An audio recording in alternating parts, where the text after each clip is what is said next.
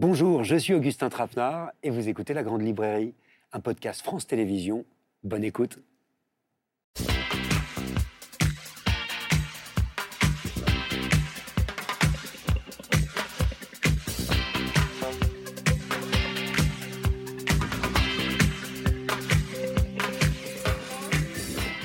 Bonsoir, bienvenue dans la Grande Librairie. C'est la 15e saison de cette émission qu'avec François Bunel, qui n'est pas loin, même derrière cette caméra, nous avons la joie, l'émotion et la chance de vous proposer. Je ne choisis pas ces mots au hasard, parce que c'est comme ça que j'appréhende les livres depuis toujours, moi, comme une joie et comme une chance.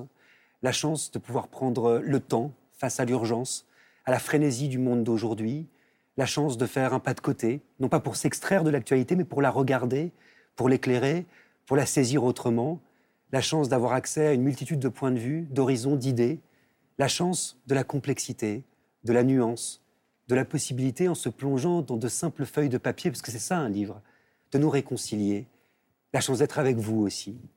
Et vous savez, c'est ce qui m'a frappé dans les quatre livres que j'ai choisis pour ouvrir cette quinzième saison de la Grande Librairie, c'est le pari ou non de la réconciliation avec soi-même, avec les autres, avec le monde qui nous bouscule, la façon dont on parvient à se dépêtrer comme on peut de la violence.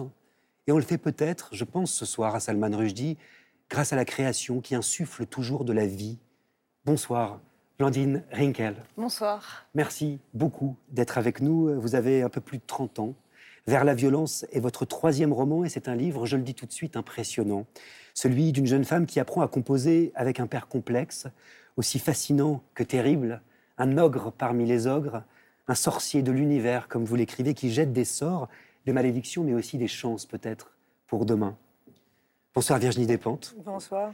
Merci euh, d'être là à travers les lettres que s'échangent une actrice haute en couleur et un écrivain accablé. Vous faites surgir la possibilité de la tendresse, de la consolation, de l'amitié qui peuvent parvenir à nous réconcilier. Vous nous accordez, et on en est très fiers, votre première télévision pour ce cher connard qui est déjà un immense succès critique, populaire et auprès des libraires. Merci beaucoup d'être là. Si ça se trouve, ça sera la seule télé même, Virginie, on ne sait jamais. Je croyais que vous alliez dire c'est la seule fois où vous serez invité à la télé. je pense que vous serez invité partout. Bonsoir Laurent Godet. Bonsoir Augustin. Merci d'être là. C'est dans le futur que vous nous plongez, vous, avec ce polar qui s'appelle Chien 51, qui joue avec nos nerfs, avec notre histoire, avec notre mémoire, tout ce qui nous reste peut-être pour résister à ce qui nous attend. Et bonsoir Lola Lafont. Bonsoir.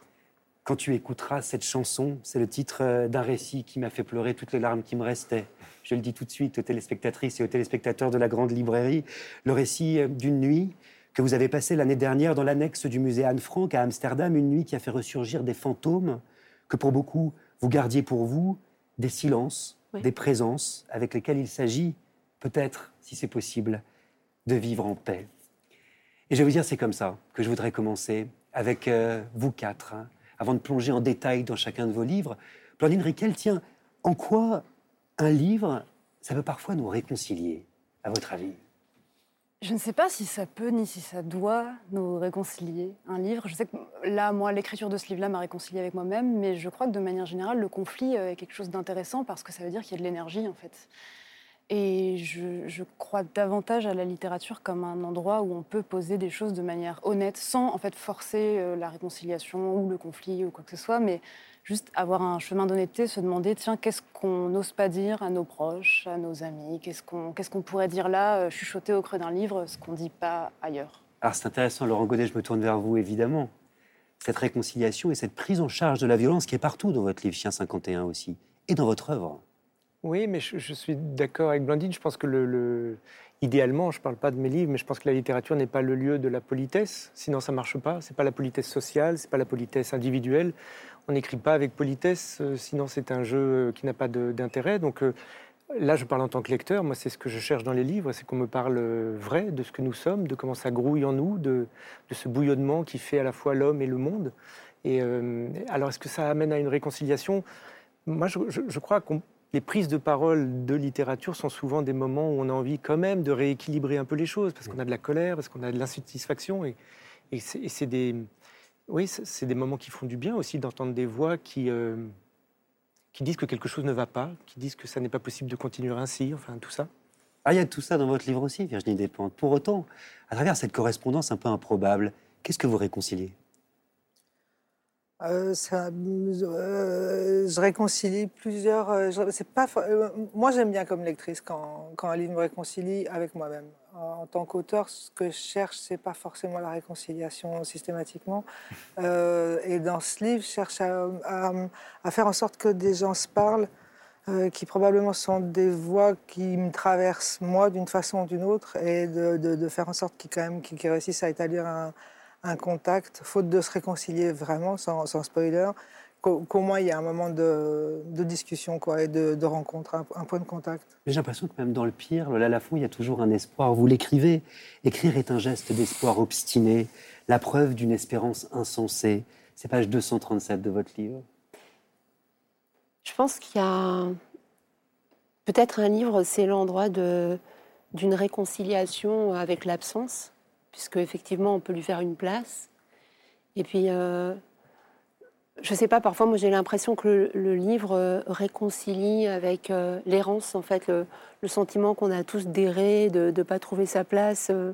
au moment où on lit, on est vraiment dans un monde et on est accepté par le livre. Et je ne sais pas, moi j'ai l'impression d'être faite des livres que j'ai aimés. On est, on est tous faits des livres qu'on a adorés. On est, on est comme les, enfants des livres qu'on a aimés. Puis c'est vrai que ça crée du dialogue, quand même. Dans un livre, on crée ce dialogue, on laisse la possibilité au dialogue. En tout cas, on, laisse, on, se laisse, euh, on, écoute quelqu'un qu'on ne connaît pas. On rentre en télépathie avec quelqu'un qui est effectivement déjà mm. qui est pas là et aussi qui nous ressemble pas. Et si on est un lecteur et qu'on rentre dans le livre, euh, on, écoute une voix qui nous est inconnue. Ce qui est euh, d'autant plus intéressant aujourd'hui. Et là, je me tourne d'ailleurs vers tous les deux. Euh, plus que jamais aujourd'hui, cette capacité à tendre vers celles et ceux qui ne pensent pas exactement comme nous, c'est un peu mis à mal. Je crois qu'elle n'a jamais été euh, très valorisée. En fait, là, moi j'ai l'impression qu'on a une, sensation très forte de la violence des échanges par, à cause d'Internet et qu'on est très au courant de. Toutes les voix s'expriment et, on entend notamment celles qui s'expriment avec violence. Mais si on regarde l'histoire, notamment de la littérature, mais l'histoire en général, ou l'histoire des mouvements politiques, ça fait longtemps que les gens euh, euh, refusent de s'écouter et euh, choisissent de, s'opposer avec une grande violence, je crois. Je ne sais pas si on a vraiment le monopole de la violence et de l'intolérance, en fait. Enfin, je suis sûr que non, en fait. Laurent? Oui, je pense que peut-être la, particularité des, livres, c'est que c'est la question du temps aussi qui vient dans, tout ça. C'est que ça prend un petit peu de temps de lire un, roman ou un récit et qu'on ne peut pas être dans l'instantanéité d'un énervement ou d'une réaction euh, euh, qui serait juste de la violence, comme il peut y avoir parfois sur les réseaux sociaux. Ce, cette manière de parler qu'il y a sur les réseaux sociaux, je ne pense pas qu'elle puisse tenir sur 250 pages. C'est pas possible. On a besoin d'autre chose au bout d'un moment. Sinon, ça serait un bombardement. Euh, et, ce temps-là, c'est ce qu'on offre nous. C'est si on veut bien, eh ben on, embarque les gens pendant un certain nombre d'heures. Ce, temps long, il est super important. Il définit pour moi le, beaucoup, beaucoup la littérature. Juste, je rebondis là-dessus et après, je laisse la, parole circuler. Mais c'est vrai que c'est aussi en tant que lecteur. Je pense que quand on est lecteur, on, est d'accord pour se laisser transformer. On, est, si, on ouvre un livre, c'est qu'on est d'accord pour, pour se laisser transformer. Ce qui n'est pas le cas quand on regarde notre fil d'actualité sur Twitter. En tout cas, ce qui est certain, c'est que la violence n'échappe pas à vos quatre livres. C'est aussi ce qui vous rassemble, euh, évidemment. Et là, je pense tout de suite à une autrice dont on parlera longtemps euh, tout à l'heure, en détail, Lola Lafont, une autrice adolescente qui écrivait dans son journal le 3 mai 1943 cette phrase Il y a tout simplement chez les hommes un besoin de ravager, un besoin de frapper à mort, d'assassiner et de s'enivrer, de violence. Et tant que l'humanité entière, sans exception, n'aura pas subi une grande métamorphose, la guerre fera rage. Tout ce qui a été construit, cultivé, tout ce qui s'est développé sera tranché et anéanti pour recommencer ensuite. Cette phrase d'Anne Frank, Lola Lafont, vous dites dans votre livre qu'elle n'est pas passée à la postérité. Pourquoi donc? Ben, Je trouve que c'est intéressant justement de se poser la question de ce qu'on retient des textes euh, iconiques et de la façon dont on s'arrange aussi avec eux. Euh, dans l'histoire. Et ça m'a, un peu saisi, pour vous dire euh, la vérité. C'est que euh, derrière chaque carte postale de Anne Frank, derrière, au pied de chaque monument, il y a la phrase Je croise encore à la bonté des hommes, qui, est, qui, vient juste après. Et je me dis pourquoi on a tellement besoin de croire, de d'écrire avec Anne Frank une idée d'espoir, alors que c'est l'histoire d'une jeune fille qui, entre 13 et 15 ans, est enfermée pour ne pas mourir, qui finit quand même assassinée dans un génocide. Pourquoi on a ce tel besoin de ne pas entendre son histoire en entier, en fait? Il faut peut-être se méfier de certaines réconciliations aussi. Oui, oui. Parce que, effectivement, enfin, réconciliation, il y a aussi la possibilité d'invisibilisation on peut, euh, au prix d'une réconciliation, on peut complètement invisibiliser euh, ce qui faisait conflit. Et là, c'est un euphémisme, là, pour, euh, évidemment, pour Anne Frank. C'est une chose que j'ai trouvée extrêmement puissante dans le livre de Lola, c'est ce qu'elle vient de décrire. Comment est-ce que le, le mausolée en fait qui, est censé célébrer en fait efface beaucoup d'aspects d'une personne ou d'un événement on pourrait imaginer. Avec Anne Frank la manière dont Lola le, montre c'est spectaculaire. C'est-à-dire qu'effectivement pourquoi est-ce qu'on choisit cette phrase alors que celle que vous avez citée d'une puissance inouïe d'une maturité euh, vraiment très spectaculaire. Et on, se rend compte que même le mausolée historique en fait il efface et qu'il faut euh, y revenir, travailler en littérature, peut-être euh, avec d'autres outils aussi, pour euh, rendre compte. Et prendre en compte ce que disait Claudine Rinkel au début de ce plateau, justement, qu'il y a une vitalité dans la violence, peut-être aussi, mmh. et qu'elle a besoin d'être là, toujours. Je ne sais pas si on a besoin de cette violence-là, toujours. On, a, on, a, on a l'impression que c'est une violence qui, qui, qui, peut-être qui n'a pas, disparu, mais on n'a pas besoin. Non, mais dans l'écriture. Ah, dans l'écriture. Écrire, c'est violent. pour vous? pour moi, c'est violent, c'est violent le fait de le faire. C'est parce que ça me fait toujours euh, aussi peur, peut-être même de plus en plus peur. Euh, donc il y a une violence dans le fait même de se mettre à écrire, de, prendre la parole et de transformer euh, bah, rien en, du texte, quoi. Ou pas rien, justement, quelque chose qui n'avait pas été dit. Je pense qu'il y a un risque de dire quelque chose qui, est violent. enfin, je, trouve que comme écrivain, il y a, plus, plus ça avance, plus on a, moi j'ai l'impression de, de, risquer de dire quelque chose. Et euh, donc de, et, en fait, on a, c'est, un risque qui, euh, qui, fait peur. Alors après, il y, a des choses plus difficiles à faire dans la vie, hein, mais c'est le travail qu'on fait. Et c'est il, y a, quelque chose de violent là-dedans. Et vous dérapez souvent? Déraper Oui. Ah bah c'est pas mon genre, ça. Cher connard, c'est le titre de ce nouveau roman, Virginie Despentes, publié chez Grasset. Cinq ans après la trilogie Vernon Subutext, 28 euh, ans déjà après la publication de votre premier roman. Baise-moi, cher connard, c'est incontestablement l'un des événements de cette rentrée littéraire. On est content de vous voir en parler pour la première fois ici dans la grande librairie de cette correspondance entre un écrivain alcoolique accusé de harcèlement et une légende du cinéma, quinquagénaire comme elle aime à se faire appeler, qui se ressemble en fait beaucoup plus qu'il n'y paraît. Vous nous parlez, Virginie Despentes, au détour de cette correspondance, du contemporain, euh, en réalité. C'est ça qui m'a, c'est beaucoup frappé, euh, moi. Vous nous parlez euh, du confinement, du mouvement MeToo, du cyberharcèlement, mais pas seulement, de parcours de deux transfuges de classe, du quotidien d'une femme confrontée au vieillissement, de combat contre l'addiction et surtout de ce besoin quasi vital d'apprendre à s'entendre. C'est un livre qui apaise. Et pour qui vous lit depuis toujours, ce qui est mon cas, c'est pas si étonnant, en fin de compte. La violence dans vos livres, qu'est-ce que vous en faites, vous? Ça, c'est ce que j'en fais moi, je, la confronte. C'est quelque chose qui me pose question depuis mon premier roman, depuis Baise-moi. Euh, qu'est-ce qu'on fait avec la violence? Et je crois que je tourne autour. J'espère que je suis pas toujours au même endroit par rapport à la violence dans, mes romans. C'est pas tellement à moi de le dire. Moi, j'ai l'impression de faire un, parcours, parfois en spirale, c'est-à-dire en repassant aux mêmes endroits, mais pas au même niveau exactement, mais aussi de tourner autour. C'est quelque chose qui me pose problème. La violence euh, qu'on peut exercer contre moi ou qu'on a exercé contre moi me pose problème. Ma violence me pose problème aussi. La violence est quelque chose. La violence, qu'est-ce que. Euh, ouais, c'est efficace, mais jusqu'à quel point C'est légitime, mais jusqu'à quel point la violence est quelque chose vraiment qui me travaille. Alors, qu'est-ce que vous en faites de votre colère, par exemple?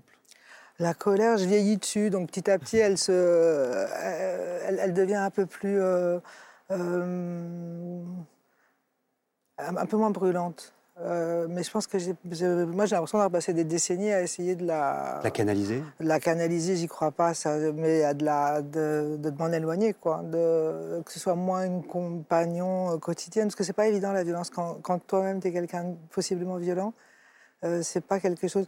Euh, pour, moi, les gens qui parlent de canaliser de la violence sont les gens qui sont pas violents. Sinon, tu sais que ça se canalise pas, tu fous tout en l'air et c'est tout. Quoi. Et c'est, mais c'est vrai que si je dois trouver un, fil rouge de, ce à propos de quoi j'écris depuis longtemps, donc maintenant, euh, la, violence, c'est vraiment central. Ouais. Ça veut dire qu'écrire, c'est une façon de s'en sortir aussi, si je vous entends bien? Oui, d'essayer de comprendre et peut-être d'essayer de se réconcilier, justement, d'essayer de comprendre, d'essayer de. Euh, mais aussi de parler du point de vue des gens euh, qui sont violents, parce que c'est vrai que, a priori, l'idée quand tu as, la violence, c'est de passer à l'acte. Et donc, ce qui peut être intéressant euh, dans, dans mon cas, c'est au lieu de passer à l'acte, écrire sur la violence. Alors, il y a plein de choses passionnantes hein, dans ce livre, évidemment, et c'était déjà aussi le cas dans Vernon Subutex, la manière dont vous faites coexister plusieurs points de vue à travers tous ces échanges, ici, pour le coup, épistolaire, est absolument passionnante. Quel genre de correspondance est-ce que vous êtes, vous? Euh, J'écris plus du tout. J'ai été une correspondante. Moi, j'ai grandi dans les années 70, mais surtout 80. On écrivait beaucoup. On, écrivait des, lettres. On écrivait des lettres. Moi, j'écrivais des lettres tout le temps. À qui euh, À des gens qui vivaient pas dans la même ville, mais aussi même des gens du lycée, des gens. Euh, des gens à qui j'avais des choses à dire que j'aurais pas dit de, la même façon, face à face, et des gens qui me répondaient.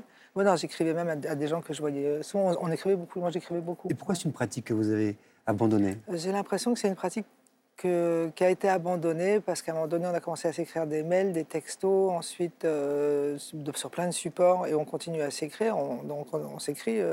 moi, je, connais bien Lola, en fait. On s'écrit des fois. Mais. Mais on écrit d'une autre façon. On écrit plus, euh, c'est plus entre la conversation téléphonique et le euh, et la lettre. C'est évidemment vers Lola Lafont que je me tourne. Quel genre de correspondante? Virginie dépend drôle, je suppose. Oui, ouais, elle est drôle. Ça dépend des jours. Ça dépend des jours. Euh, il y a y a de la distance avec ce qu'on écrit. C'est ça que j'aime bien, moi. C'est quand, c'est ça que j'aime bien dans l'écrit, c'est que on est, comme disait Laurent Godet tout à l'heure, c'est-à-dire on est, on est dans une petite distance par rapport à l'événement, ce qui nous permet d'être euh, peut-être parfois moins, je sais pas, moins naïf, moins, moins violent. Mais alors, par exemple, parce que là, de toute façon, elle va pas nous le dire, donc je me tourne vers vous. La dernière lettre, c'était quand? Ah, c'était pas une lettre, hein, c'était un texto. Ouais, c'était un texto, mais c'est ce qui sont écrits. Là, je me rends compte, par exemple. C'est de la correspondance. ah oui. en sortant chez Connard, j'ai l'impression que les gens qui ont moins de 30 ans ont plus de problèmes pour rentrer dans le livre, parce que tout simplement, et même si pour beaucoup d'entre eux, j'ai l'impression qu'ils rentrent quand même, je sais pas, une fois qu'ils l'ont acheté, ils n'ont pas le choix, ils y vont. Quoi. euh, On a toujours le choix. Ils ne savent pas ce que c'est qu'une lettre. Et là, je, vois, je trouve qu'il y a un vrai truc générationnel où nous, on sait ce que c'est que s'écrire pendant deux ou trois heures un soir euh, écrire une lettre à quelqu'un, qu'est-ce que ça a été? C'est quelque chose qui s'est, je crois, réellement perdu. Mais en même temps, je trouve que c'est passionnant parce que la, question de la correspondance, ça pose tout de suite la question de l'adresse, en fait, à qui on s'adresse, à qui on écrit, pour qui on écrit? Et comment est-ce qu'on se présente quand on écrit, même à quelqu'un qui devient hmm. proche? Qu'est-ce qu'on peut dire de soi qu'on dira pas de la... Et qu'est-ce qu'on peut entendre de l'autre aussi? Qu'est-ce qu'on peut euh, Parce qu'il y a aussi une distance dans ce qu'on reçoit de l'autre. Par exemple, qu'est-ce que vous dites de vous dans ces correspondances? Dans les correspondances du livre? Non, que vous avez vous dans ah, la que vie. Moi, que, que j'ai eu, euh, bah, je disais, euh, je pense que je me suis construite comme ça, étant, adolescente, ouais, que c'était une façon de se présenter et de recevoir ce que les autres avaient à dire d'eux en qui pouvait prendre le temps de te l'expliquer aussi. C'était une intimité, c'était une intimité très particulière, la, la correspondance. Pour qui est-ce que vous écrivez, Virginie Aujourd'hui? Oui. Euh, j'écris pour euh, une, lectrice ou un lecteur qui me ressemblerait. Quand j'écris, je me pose la question de savoir ce que, qu'est-ce que moi je suis en train de chercher à ce moment-là dans les livres. Et c'est vrai que probablement, euh, cher connard, quand je l'ai relu, que je l'ai travaillé, j'ai essayé de le rendre plus doux que mes autres romans, parce que je me dis là, maintenant, sortant du Covid, en vérité, j'ai pas envie qu'on me tape dessus. Mm. C'est quelque chose que j'ai pensé, quoi. J'ai pas envie qu'on me. Et j'avais l'impression que les gens autour de moi avaient assez pris aussi. Et que c'était pas le moment. Enfin, je l'ai pensé. Je sais pas si j'ai eu raison de le penser, mais je l'ai pensé, En tout cas, ça donne lieu effectivement à des réflexions. Euh, très intéressante, notamment sur le féminisme. Ce que vous montrez, c'est que le féminisme, il a plusieurs visages. Par exemple, des visages qui s'accordent pas toujours, qui diffèrent en fonction euh, des générations, notamment. Ces différents visages sont-ils réconciliables Puisqu'on parlait de réconciliation? Euh, là, je ne sais pas si c'est souhaitable qu'ils soient réconciliables, parce qu'effectivement, dans cette tension, il y a aussi une, euh, une dynamique, quelque chose qui avance. mais c'est Lydia Lenz qui disait ça un jour, dire féminisme, c'est comme dire patate ça veut rien dire. Quoi. Être féministe, c'est être féministe avec tel texte ou avec tel auteur ou avec tel mouvement. Mm. Euh, et ça, c'est ce qui m'intéressait de dire dans, ce livre. Et effectivement, féministe, En plus, là, maintenant qu'on est toutes devenues féministes, euh, bah, ça, ça, fait vraiment beaucoup de monde. Donc, évidemment qu'on ne va pas tomber d'accord. Euh. Et ce qui est intéressant, par contre, c'est pas tellement qu'on soit d'accord, c'est qu'on soit capable de, de, discuter et de se faire avancer les unes les autres dans le féminisme. Et en même temps, vous écrivez, Virginie Despentes, c'est la maison de toutes, le féminisme. Et c'est vrai. Enfin, c'est la maison de toutes celles qui veulent rentrer. Euh, là, c'est la fin du livre, c'est je le pense, hein, mais ceci dit, c'est quand même un des personnages qui prend en charge de, euh, cette parole. Euh, mais ce qui est vrai, c'est qu'on ne peut pas exclure euh, du féminisme des femmes qui veulent y rentrer, quoi. même si pour ma part, il y en a, je les exclurais tout de suite, mais n'empêche que la maison du féminisme, c'est la leur autant que la mienne. Et les hommes, justement, dans ce féminisme, quel rôle jouent les hommes dont vous écrivez? C'est assez passionnant, hein, qu'ils ne se sont pas encore émancipés.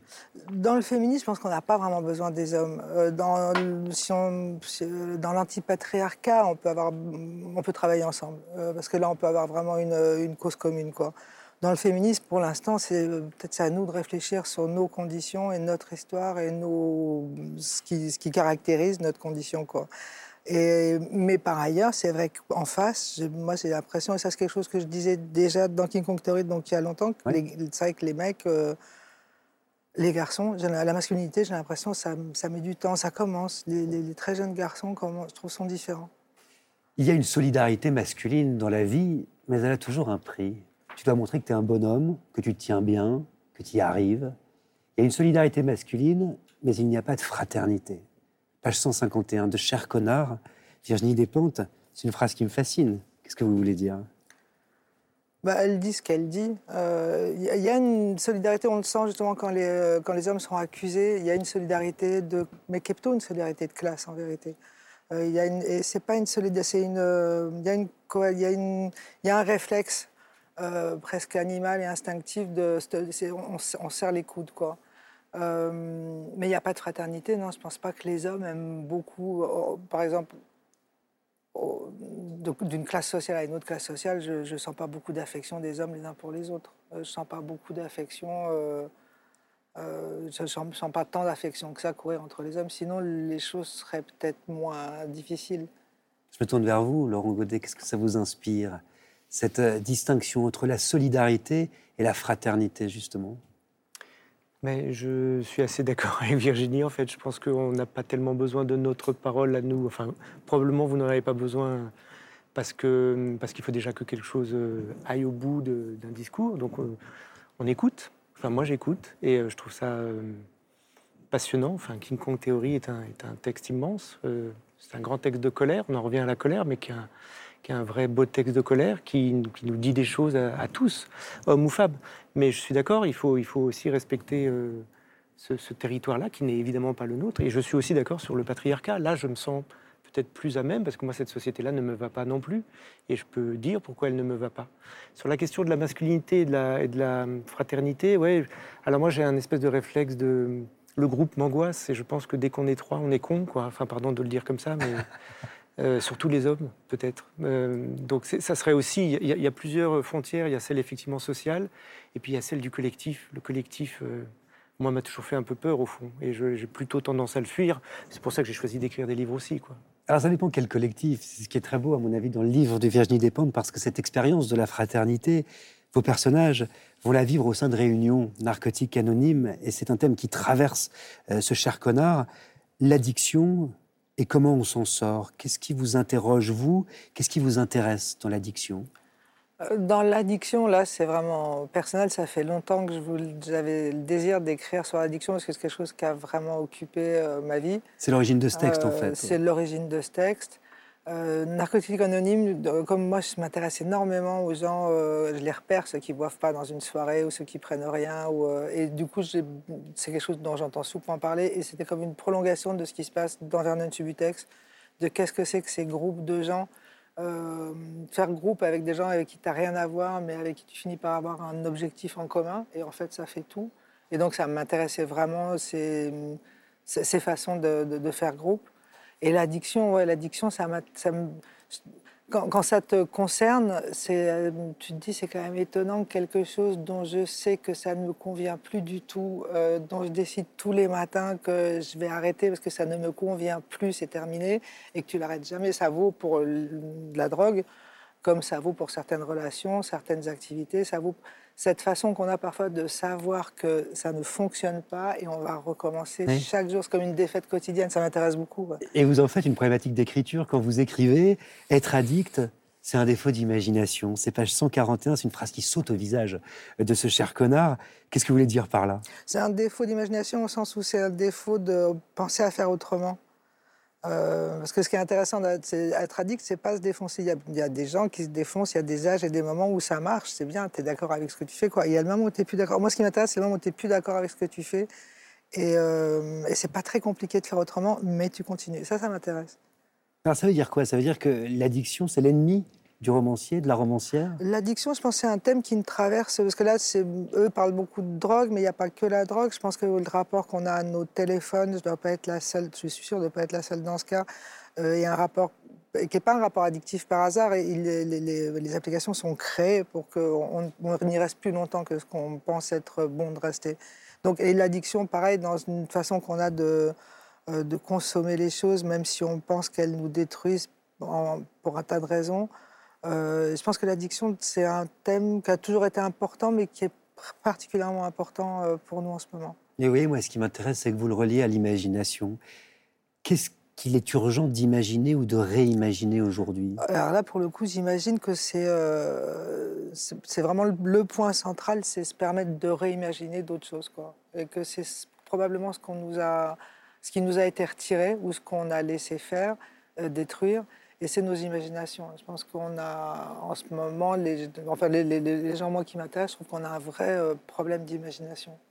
On a une vraie euh, carence en imagination, alors qu'on est en face de gens, eux qui, sont, qui ont une imagination délirante, qui racontent le monde dans un type comme Trump, il a une imagination, c'est euh, quelque part, c'est c'est formidable, quoi, parce qu'il s'interdit rien. Et que nous, je pense qu'on s'interdit beaucoup. En face, euh, on s'interdit beaucoup de choses. Et puis imaginez quand même, Virginie Despentes, une autre façon d'être ensemble, une autre façon d'être frère, d'être sœur, d'être ami. C'est un terme très important de ce cher connard. C'est un terme vraiment important. Ouais. Ça, pareil, j'imagine que c'est de roman en roman, c'est quelque chose qui me qui m'intéresse parce que c'est notamment l'amitié homme-femme. Je me dis, c'est elle est très peu euh, représentée et dans les romans et dans les fictions, alors que c'est quelque chose dans nos vies à tous et toutes qui est important. On a, euh, ça existe en fait. On a des amis mecs, les mecs ont des amis filles. Enfin, c'est le, genre, on embarrasse pas l'amitié quoi. Et ça m'intéressait qu'il y ait une amitié homme-femme et en plus homme-femme hétéro. Mais qu'est-ce que c'est pour vous un ami? À quoi ça tient? Sur quoi ça repose? Euh, C'est justement, et là, ce que j'essaye de faire dans le roman, c'est quelqu'un euh, à, qui on peut se révéler et le regard qui portera en retour sur nous ou l'absence de jugement nous permettra de euh, d'avancer, de, de, déployer quelque chose. Ouais, c'est le regard c'est quel est le regard de l'autre sur quel regard on porte et quel regard est porté. et bah, après, c'est aussi un plaisir pur d'être avec quelqu'un. Qu'est-ce qu'on peut faire pour l'ami qui veut retomber? Exiger qu'il se reprenne en main? Qu'est-ce qu'on peut faire pour l'ami qui rencontre la mauvaise personne et ça se voit qu'elle va prendre une trempe carabinée et on sait qu'elle n'en sortira pas indemne, mais elle est possédée, aimantée et n'a que faire de notre mise en garde? Qu'est-ce qu'on peut faire pour l'ami fatigué de refaire toujours les mêmes erreurs, mais qui nous dit Oh, moi, ça m'amuse Qu'est-ce qu'on peut faire? On attend. On répond au texto un peu trop vite. On dit trop souvent Toi, je t'aime. On suggère. Et si tu arrêtais? Et si tu changeais de stratégie? L'ami ne vous demande pas de vous mêler de ses affaires, l'ami ne vous a rien demandé. Qu'est-ce qu'on peut faire pour l'ami qui va bien et qu'on voit construire sa débâcle? Les gens se foutent en l'air, on ne peut être que d'accord avec ça, ou éviter de choisir ses amis parmi les perturbés. Ce ne sont pas les gens seuls dont personne ne se préoccupe qui se foutent en l'air autour de moi. Au contraire, ce sont les gens qui sont aimés. C'est une façon de dire à ceux qui les entourent, vous ne servez à rien. Regardez, vous ne pouvez me faire aucun bien, je me solidarise toujours avec les non-alignés.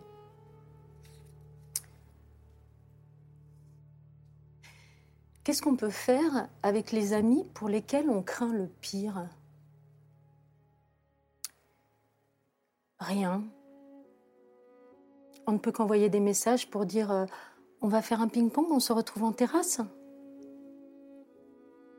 On ne peut que se dire euh, pourvu que ça passe.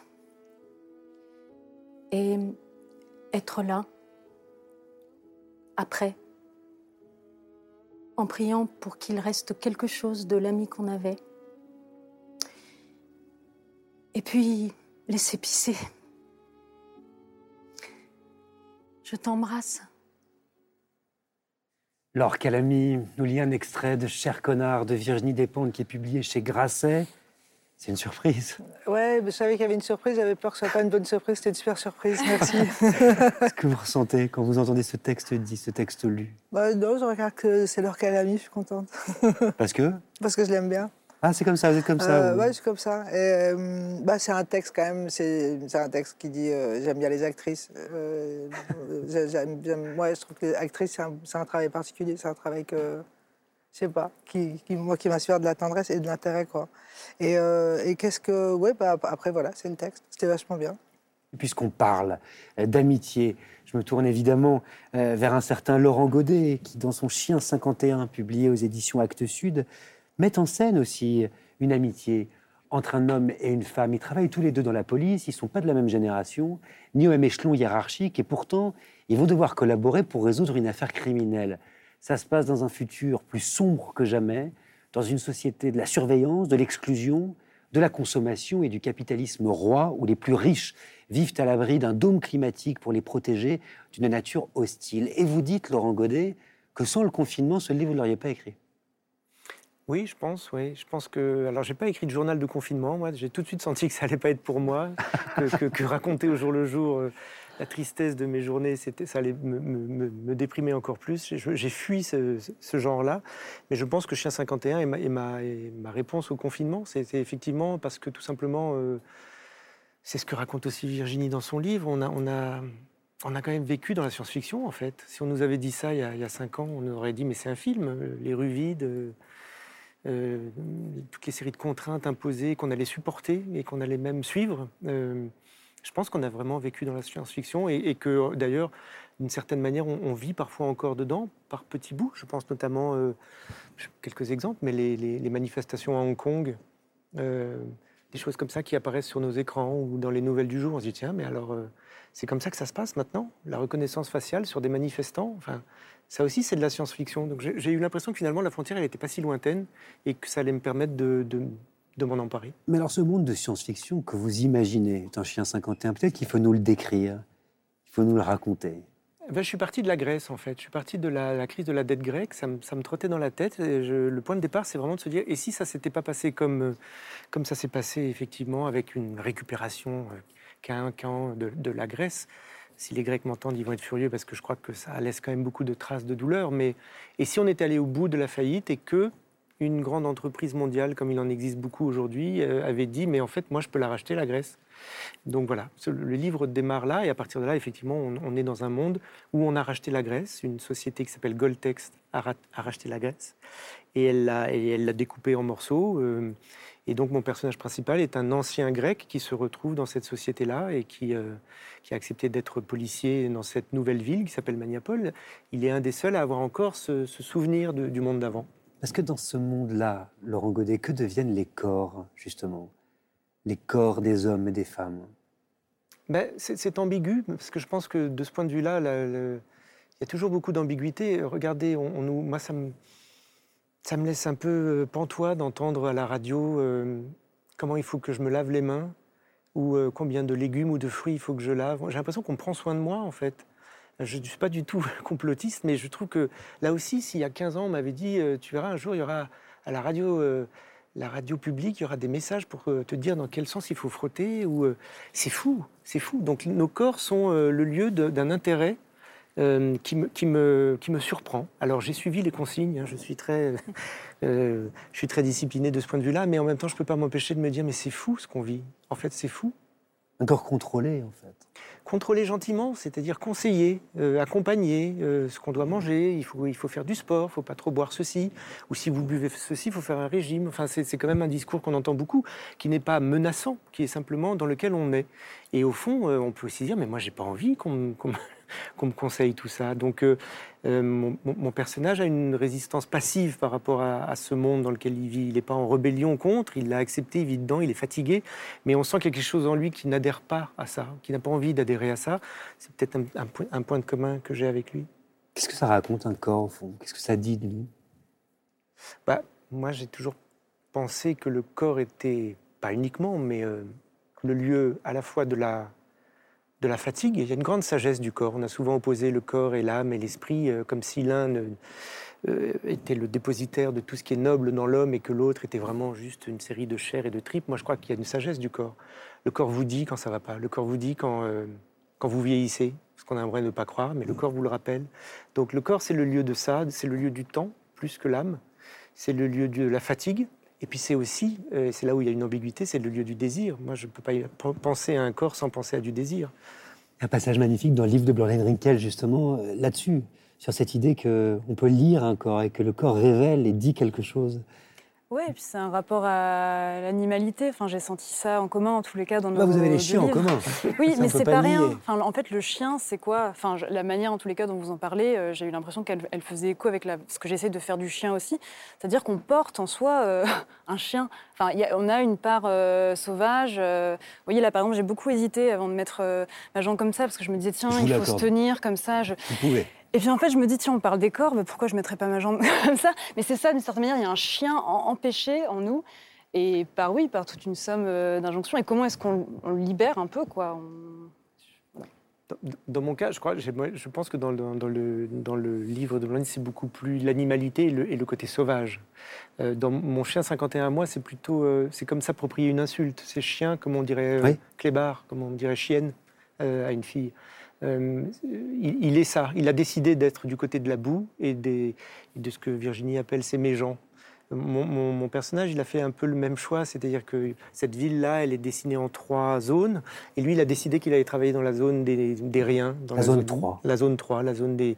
Donc il est un chien parce qu'il est du côté du, déprécié, du côté du, sale, du dégueulasse, de ce dont personne ne veut. Ce qui n'est pas tout à fait le cas, je crois, dans votre roman, où, le, côté animal est noble, parce qu'il est, il est il est le lieu d'une Parce que quelqu'un décide de le réinvestir, mais hmm.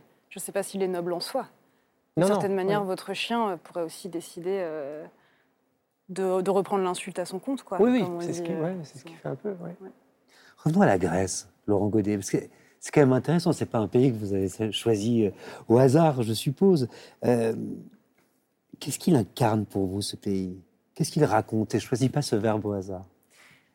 Ben, je pense que, alors je ne l'ai pas décidé comme ça au début. heureusement, on écrit un peu avec son, sa cécité. Moi, je suis allé vers la Grèce comme ça, un peu spontanément. C'est probablement une, sorte de signature un peu inconsciente parce que ça me rapproche de la Méditerranée que je ne qu'une vie ne suffira pas à l'arpenter, à, la découvrir, à l'aimer. Donc euh, déjà, c'était mettre une géographie que j'aime dans ce livre-là.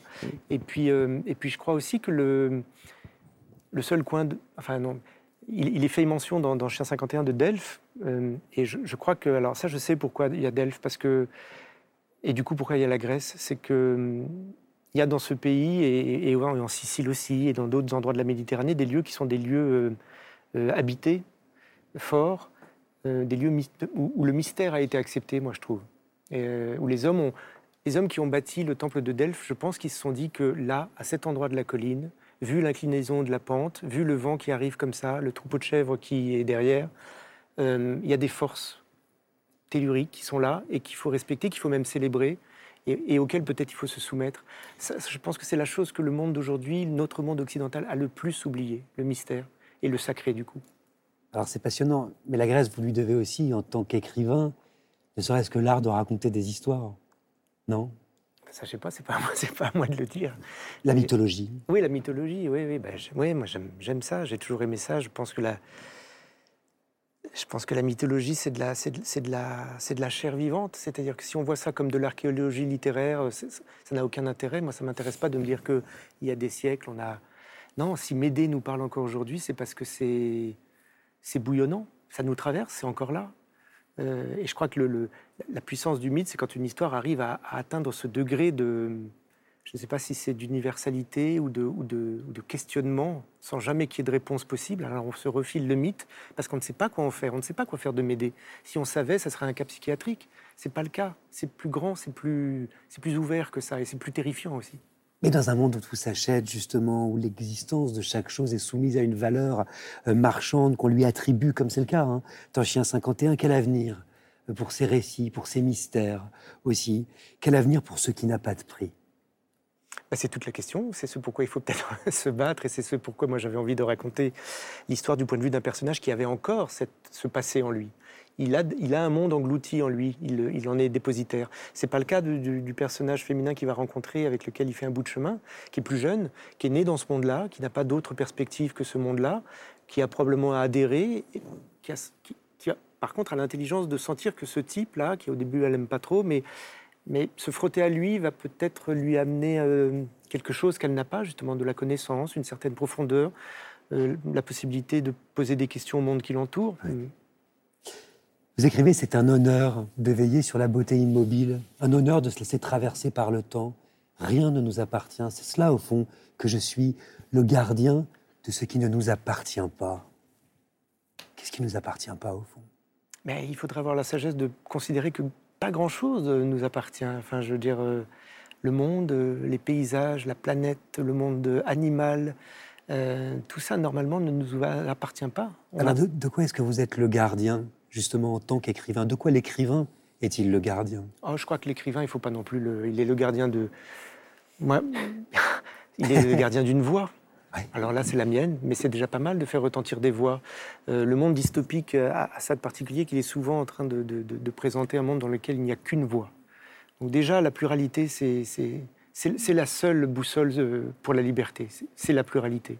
Et le gardien de mémoire aussi, quand même. Ça revient à plusieurs reprises, cette idée de votre personnage comme un animal venu des temps anciens, un vieillard qui se souvient de mondes engloutis, celui qui se souvient quand même.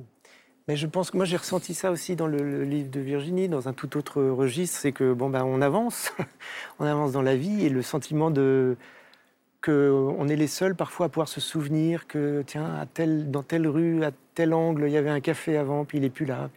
Combien de personnes peuvent le dire? Ça Moi ça me, ça me plonge dans des moments de grande nostalgie. Euh, quand on avance dans la vie, on, avance, on, on, on constate les mondes qu'on porte et qui n'existent plus, des gens qui sont plus là, des lieux qui ont disparu. Alors après, qu'est-ce qu'on fait de tout ça? Est-ce qu'on en fait de la nostalgie? Bon, euh, quand on est écrivain, on a un petit penchant pour ça, mais, mais c'est aussi, euh, aussi, après tout, peut-être une. Transformer ces mondes engloutis en une mémoire qu'on peut, qu'on peut léguer, qu'on peut transmettre. C'est ce que j'essaye d'esquisser aussi dans le livre. Ça vous parle, là, Lafont Parce que je pense tout de suite à votre livre. Ben, ce qui, oui, bien sûr que ça me parle. Et puis, euh, j'ai. Alors, je sais pas pour vous, mais moi, j'ai l'impression qu'on écrit euh, contre l'oubli. De toute façon, de, de toutes les façons, on écrit contre l'oubli. On garderait et, une mémoire, oui. C'est compliqué parce que finalement, il y, a la trace, il y a la mémoire, et euh, parfois, euh, on voudrait suivre des traces, mais il ne faut pas les effacer. Donc, euh, comment on fait pour suivre des traces, les mettre, euh, les, réhabiliter, ou je sais pas, ou les, refaire apparaître, mais pas marcher dedans, et pas les effacer, et pas parler plus fort. Et c'est ça aussi qui est compliqué quand on écrit, c'est de pas prendre le dessus sur ce qu'on écrit. Alors je sais que c'est paradoxal parce qu'on est là, mais moi j'ai toujours l'impression qu'on ne devrait pas être là en fait, et, et, que, et que le livre devrait être tout seul et que on ne devrait pas parler à sa place parce que parce qu'on l'encombre en fait, peut-être. C'est un sentiment que vous pouvez avoir aussi, Virginie, parfois d'encombrer vos propres livres. Ah ouais. ouais. Non, et, et c'est vrai que euh, c'est très différent quand tu découvres un livre et que tu ne connais pas du tout l'auteur. Ça te permet de déployer beaucoup mieux le livre que quand tu as la, la, représentation de l'auteur, comment il était habillé, quelle voix il a, quel âge. Quel, normalement, c'est vrai que normalement, un texte, idéalement, circulerait sans, sans, auteur. Mais ça veut dire quoi? Ça veut dire que ça affaiblirait pas aussi l'écriture? Pas, pas, pas, sans signature, mais sans corps d'auteur. quoi. Non, parce que ça. c'est- si- et si on était si bon que ça à l'oral, figure-toi, on n'écrirait Voilà. pas des livres, de toute façon. C'est un peu ça. Laurent Bah, oui, après, je pense qu'il y a une grande différence euh, par rapport à la manière dont on écrit et, à quel point on se met dans ses livres. Moi, c'est un problème que j'ai un petit peu moins, peut-être. Euh, ça m'est arrivé une fois d'écrire un livre dans lequel j'ai essayé de mettre des choses plus personnelles et, euh, ça a été une horreur, ça a été extrêmement compliqué. C'est vrai que le, euh, le fait de déployer des mondes qui sont a priori assez lointains de moi, me, peut-être fait que. Là, en plus, avec le livre de Lola, c'est un personnage historique qui a existé. Je, comprends ce qu'elle dit. Le désir éthique de s'effacer, il est évidemment très fort. Moi, euh, je déploie, je me projette dans des mondes qui sont loin, donc j'ai moins cette espèce de réticence au moment de l'écriture. Après, pour parler des livres et faire le job, comme on dit, oui, on, au fond, on aimerait tous, je pense que nos livres, euh, mais ça arrivera, il faut leur laisser le temps. Et puis ça- En tout cas, celui-là s'appelle Chien 51. Laurent Godet, il vient de paraître chez Actes Sud et c'est absolument étourdissant. On ne lâche pas. Et ça vous ressemble beaucoup plus qu'on ne le croit. Ceux qui nous ressemblent aussi beaucoup plus qu'on ne le croit dans cette émission, vous les connaissez, sont les libraires, indépendants notamment. Vous le savez, c'est une tradition. Cap cette semaine sur Aubagne, dans les Bouches-du-Rhône, au pied de la Sainte-Baume. La librairie s'appelle Les Furtifs. Elle est née il y a deux ans grâce à l'énergie vagabonde de Pascal Bonnet. Portrait signé Inès de la Mode Saint-Pierre.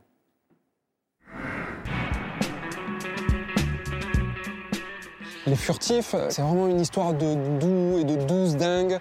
C'est des furtives aussi, c'est Alice, c'est Mathilde, c'est Émeraude. Ce qui nous réunit, c'est vraiment que le- on a le livre qui est collé à la peau. Les furtifs, c'est un hommage à Alain Damasio et à ce livre en particulier, un livre de révolution, un livre de résistance. Et puis c'est cette petite bestiole, le furtif, qui se cache dans des coins où personne ne peut la voir. Et on est un peu comme ça, nous. On a ouvert la librairie il y a deux ans et euh, c'est un lieu où l'on porte le livre comme une nécessité dans notre quotidien. On est écolo, on est féministe, on lutte pour la liberté d'expression et on offre à nos lecteurs les armes pour défendre ces valeurs.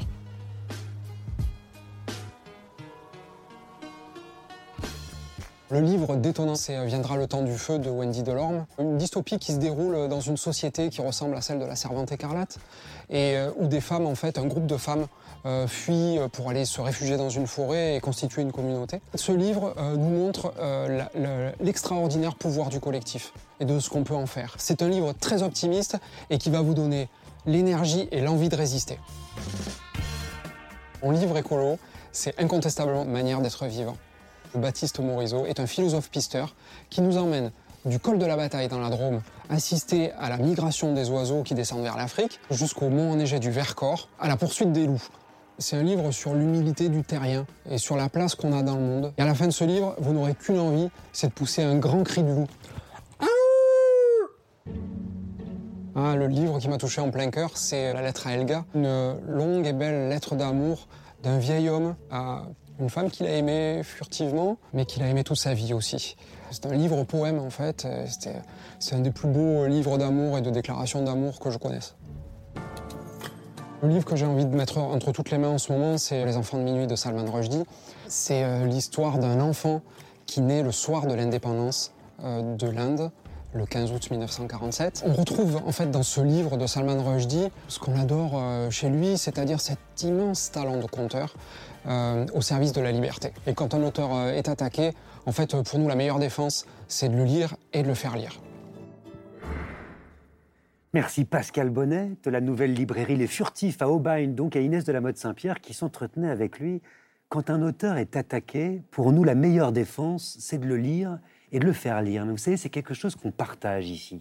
Et sachez que François Bunel, qui consacre toute cette semaine de la petite librairie au livre de Rushdie, le partage aussi. Aujourd'hui, Joseph Anton, une autobiographie qu'on devrait tous et toutes lire ou relire, à mon avis. Et comment ne pas vous faire réagir, euh, tous et toutes, euh, évidemment, à l'agression dont a été victime euh, l'auteur Salman Rushdie il n'y a même pas un mois. Salman Rushdie, qui, je le rappelle, fait l'objet d'une fatwa depuis la parution de son roman Les versets sataniques en 1989. Cette attaque, quelle lecture est-ce que vous en faites? Laurent Godet, par exemple. Qu'est-ce qu'est-ce qui est attaqué? Bah, c'est nous, c'est lui d'abord, et on espère qu'il va se remettre, mais c'est nous au sens où c'est notre geste qui est attaqué. Et il faut dire et redire que, enfin, je parle en mon nom, euh, moi je serai toujours du côté de la, de la pluralité des voix, de la curiosité, de la fesse joyeuse ou triste, mais de la fesse s'il faut, et, qu'on a le droit de dire ça, qu'on a le droit de le dire à des jeunes gens, à des jeunes filles, qu'on a le droit de l'apprendre dans les écoles. C'est important. Donc, ce qui est très terrible, c'est de voir que le temps ne, n'étanche pas la haine et que si longtemps après la fatwa, il y a encore quelqu'un pour prendre un couteau. Donc ça, c'est une leçon pour nous de dire que bah faut, tenir sur le très long terme en fait. C'est du temps en fait. Oui, le combat, le combat est long. On a cru à un combat court, enfin peut-être, euh, et en fait, c'est, il n'y a rien à faire. C'est quand même, c'est quand même très énigmatique. Pourquoi est-ce que c'est les livres qui, toujours les livres, c'est les livres et les femmes. C'est toujours ça. Dans les sociétés qui déraillent, c'est les livres et les femmes. Mais c'est une question passionnante. Pourquoi les livres? Lola Lafont, Virginie Despentes, Blandine Rinkel Alors, je, je, pense forcément à Anne Frank pour quelque chose, c'est que il y a à peine un mois, en fait, le journal d'Anne Frank a été interdit aux États-Unis, au Texas, euh, par des chrétiens fondamentalistes qui veulent le sortir de toutes les bibliothèques scolaires. Euh, c'est pour aller dans votre sens, c'est-à-dire que ce journal, euh, bon, on y reviendra, qu'on nous présente comme quelque chose de tout à fait évident, eh ben, il y a encore des fondamentalistes chrétiens qui ne veulent pas que les jeunes filles, que les jeunes gens le lisent. Qu'est-ce qu'il contient? Il y a, oui, il y a les pages où elle décrit son sexe. Il y a la page où elle dit qu'elle est en extase devant le corps nu des femmes. Il y a finalement quelque chose d'une irrévérence très très forte, et finalement qui, qui traverse le temps et qui, euh, qui fait encore peur. Donc oui, les livres et les femmes. Virginie je suis sidérée par euh, mm. euh, l'histoire d'Anne Frank et euh, j'imagine que ça fait que commencer, parce qu'effectivement, je pense qu'il n'y a pas d'intégrisme religieux qui prennent pas les livres très au sérieux et qui se mêlent pas de savoir exactement ce qu'on a le droit de dire et, ce, qui, ce, qui, doit être interdit de dire et qui jugent toujours parfaitement normal d'éliminer les gens physiquement, soit les éliminer, soit les, les emprisonner. Et j'ai peur que ce soit le début d'une euh, décennie, alors qu'effectivement on avait l'impression, euh, je crois Salman Rushdie euh, en, premier lieu, quoi, avait l'impression que c'était derrière lui, quoi, et que et qu'en plus il n'y a pas une, a pas une menace, il y a des menaces dans tous les sens, quoi. Alors vous publiez, Virginie Despentes, il faut le dire quand même, bientôt, avec Luz, qui était l'un des piliers de Charlie Hebdo, le deuxième tome de Vernon Subutex en bande dessinée. Le texte, le livre est absolument euh, magnifique et on mesure hein, depuis les attentats euh, de Charlie Hebdo euh, à quel point la liberté d'expression est sujette à menace. D'ailleurs aussi avec cette agression hein, de Salman Rushdie. Est-ce que ça change quelque chose dans votre façon d'aborder l'écriture, toutes et tous? Non, l'écriture, non. moi, j'ai toujours peur en public. Mais ça fait longtemps que j'ai peur en public. Peur de quoi? Bah, Peur d'être agressé. J'ai toujours peur d'être tué. J'ai toujours peur d'être agressé. Ça fait très longtemps. Ça fait pas. Mais alors, franchement, ça ça, ça, ça, s'arrange pas avec le temps, quoi. C'est-à-dire que l'histoire me, me, me, dit pas euh, calme-toi, ça n'arrive pas, quoi. Et mes fréquentations non plus, d'ailleurs, c'est vrai. Mais l'écriture, jamais d'autocensure au moment de, non, c'est pas le moment. Et justement, c'est une, mm. grande chance qu'on a d'écrire et de déjà de, soumettre. On, ne soumet pas nos idées de texte à un éditeur qui dit oui ou non. On n'a pas besoin d'aller chercher un budget pour écrire ce qu'on a à écrire. On n'a pas besoin. Euh, on a besoin de temps et donc ça c'est c'est pas toujours facile à trouver et d'espace pour pouvoir le faire. Mais sinon, on est très libre de. Et je pense que c'est vraiment important d'être au plus euh, euh, au plus courageux au moment d'écrire et au plus proche de ce qu'on crois juste, euh, parce que ça, ça vaut le coup. Effectivement, le fait même que, euh, le livre soit aussi pris au sérieux et qu'on puisse tuer des gens parce qu'ils ont écrit des livres, j'imagine, nous donne, euh, justifie qu'on essaie de le faire le mieux possible. Quoi. Parce qu'ils pourraient aussi en avoir rien à foutre des livres les uns les autres, hein, franchement. et en fait, ils les prennent très au sérieux, donc, donc, donc prenons-les au sérieux aussi. aussi quoi. Et gardons peut-être le potentiel subversif du livre. Il y a une vraie responsabilité finalement, euh, effectivement, comme dit Virginie, écrire, c'est pas un acte euh, euh de, c'est pas du divertissement uniquement. C'est très bien le divertissement, mais il y a une responsabilité dans la mesure où euh, on a la chance d'être lu. Donc, si c'est pas absolument nécessaire, je, je, suis pas sûre qu'il faille écrire des livres en fait. Donc, nécessaire pour soi au moment où on l'écrit, mais nécessaire à qui, y a une place pour ce qui est écrit. Et j'ai l'impression que les, livres qui sont là Euh, je ne sais pas s'ils seront nécessaires dans dix ans, c'est même pas la question, mais ils sont nés d'une nécessité. Euh, il y a quelque chose qui est comme ça, donc c'est voilà. Ils sont, Pensez bien. ils sont sérieux. C'est pour ça que je vous ai invité. Lola Lafont, quand tu écouteras cette chanson, c'est publié chez Stock dans la belle collection Ma nuit au musée. C'est le titre de ce livre, donc, euh, où il est question d'une nuit passée il y a un an au musée Anne Frank à Amsterdam, dans cette annexe où la jeune fille et sept autres personnes sont restées cachées pendant 760 jours entre 1942 et août 1944. Pour vous, Lola Lafont, qui est Anne Frank? J'ai presque envie de vous renvoyer la question à, toutes et tous parce que je, pense qu'on était euh, tous au, même niveau, c'est-à-dire euh, on a sans doute tous lu le journal ou été obligé de lire le journal et puis on l'a oublié. Et euh, donc j'étais un petit peu comme ça, je l'avais lu, j'avais acheté un, un cahier à 11 ans et j'ai commencé à écrire mon journal d'une façon tellement banale. Et c'était un peu ça, en fait. C'était euh, quelqu'un qu'on croit connaître tellement qu'en vérité, on n'en sait rien. C'était ça, Anne-Franck, pour moi. une, icône, en fait, c'est ça, en fait, qui m'a... Une image Une image, une photo. Et euh, je m'intéresse beaucoup aux icônes adolescentes. Euh, je reviens au début de l'émission, finalement. Je m'intéresse beaucoup à ce qui nous rassemble. Euh, nos passions communes, c'est-à-dire j'aime beaucoup m'interroger sur euh, les jeunes filles hein, qui provoquent des amours mondiales comme ça et des haines. Mais il se trouve qu'Anne Frank, elle dit beaucoup plus que ça. Ah oui. Pour vous, euh, précisément. En quoi est-ce que son destin représente une partie de votre histoire familiale à laquelle vous aviez pendant des années refusé de vous confronter Lola Lafont? Alors, ça va sembler fou, mais quand j'ai voulu aller passer une nuit dans l'annexe, je n'ai pas pensé à, moi ou à ma famille, j'ai su que je devais y aller. Et je pense que parfois, euh, ou, souvent, on écrit, je parlais de nécessité tout à l'heure, on est mu comme ça par une intuition très forte. Euh, ça tient un peu de l'intuition. On sait ce qu'on veut faire, on ne sait pas pourquoi. Euh, moi, j'ai su que je devais aller là-bas. Et puis, en réalité, il y a tellement de choses qui expliquent ce choix effectivement, rétrospectivement, je peux dire que euh, oui, je m'intéresse aux icônes adolescentes depuis deux, trois romans. Euh, oui, ma famille a suivi le même parcours euh, tragique que les Francs et la majorité, une très très grande partie de ma famille est morte dans les camps de concentration et j'avais un objet. alors, moi je crois beaucoup aux objets. les objets, c'est assez étrange parce que ça peut ne valoir rien du tout. Et puis c'est investi, on les investit d'une manière folle parce qu'ils peuvent nous faire euh, pleurer. On peut pleurer en regardant un objet qu'on retrouve dans un tiroir. On peut, on peut euh, ne plus vouloir euh, le voir. Moi, j'avais une médaille que ma grand-mère m'avait offerte quand j'avais 13-14 ans, une médaille d'Anne Frank. Et elle m'a donné la médaille, elle m'a dit n'oublie jamais. Et c'est tout. Et j'avais oublié la médaille. C'est ça. Et c'est ça qui est très intéressant. Vous dites, vous écrivez, je suis celle qui, depuis l'adolescence, détourne les yeux. Pour quelle raison? Je pense que l'héritage, euh, l'héritage d'une famille euh, qui euh, disparaît, qui est assassinée dans un génocide, est, est, quelque chose dont on peut avoir envie de s'éloigner. Moi, j'ai passé effectivement mon adolescence et puis une grande partie, enfin vraiment la vingtaine, on va dire, à tourner le dos à ça et à me dire que j'allais choisir mon identité.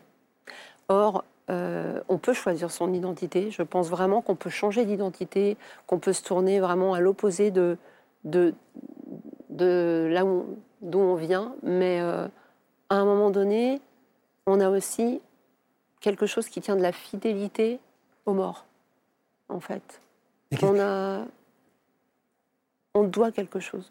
Mais qu'est-ce qui s'est passé précisément pour que vous acceptiez de regarder cette histoire en face?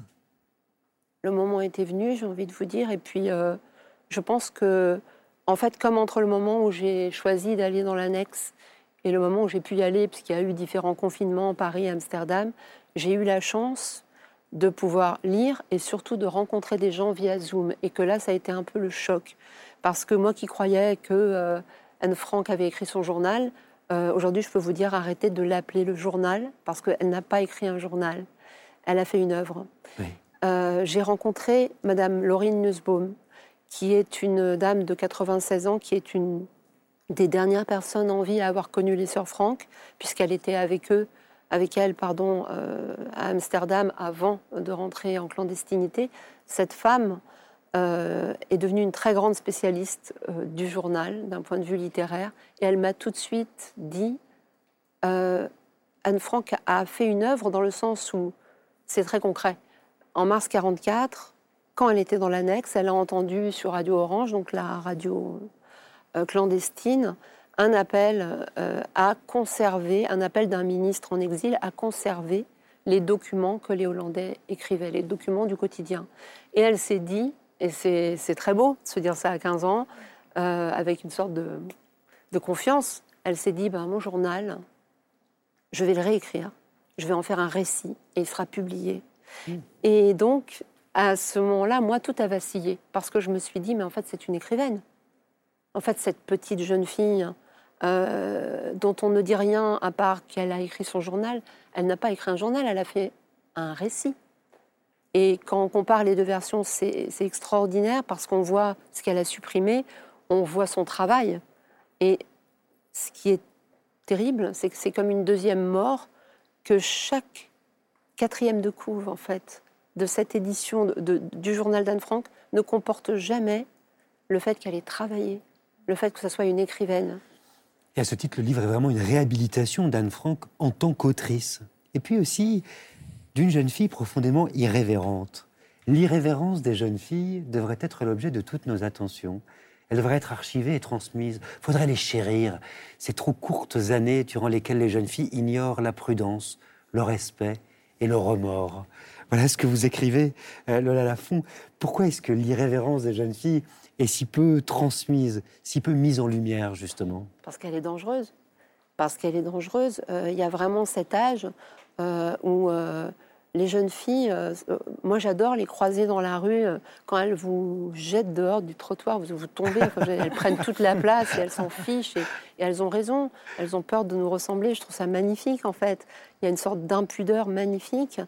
Euh, je crois qu'il y, a, quelque chose qui est difficile, mais pas mal quand on écrit son journal, c'est de relire son journal d'adolescence. Parce que quand on relit, ou les lettres, parce que quand on se relit, est-ce qu'on est resté à la hauteur de l'adolescente ou de l'adolescent qu'on était Moi, je pense que c'est très important. Vous voulez dire que c'est une façon de rester irrévérente? Oui, puis c'est une façon de, conserver quelque chose euh, euh, une morgue, quelque chose qui est l'ordre de la morgue, de, de, oui, de ne pas se laisser entamer, peut-être. Virginie Despentes, vous l'êtes encore irrévérente? Euh, non, mais justement, en lisant le, livre de, Lola Lafont, je repensais euh, effectivement à quelle personne, parce qu'à un moment donné, tu, vous en parlais, quelle, adolescente on a été, est-ce qu'on est à la hauteur? Et je me dis non, je ne pense pas avoir été à la hauteur de... Parce qu'adolescent, on est vraiment une flèche, quoi. Et, euh... dire intellectuellement À tous les niveaux, ouais. Intellectuellement, dans la précision, dans, la, dans la, une, cruauté, une dureté aussi, une, euh, une morgue, effectivement. Et c'est vrai que le portrait qu'elle fait d'Anne Frank est complètement différent de, en tant qu'adolescente comme ça, genre euh, un rasoir, quoi, qui, euh, qui, met un coup de rasoir à la réalité pour la décrire comme ça, est complètement à, milieu de tout ce dont je me souvenais, moi, de Anne Frank. C'est pas la, seule qualité du livre, mais c'est une des qualités du livre, c'est qu'on a envie de relire son journal.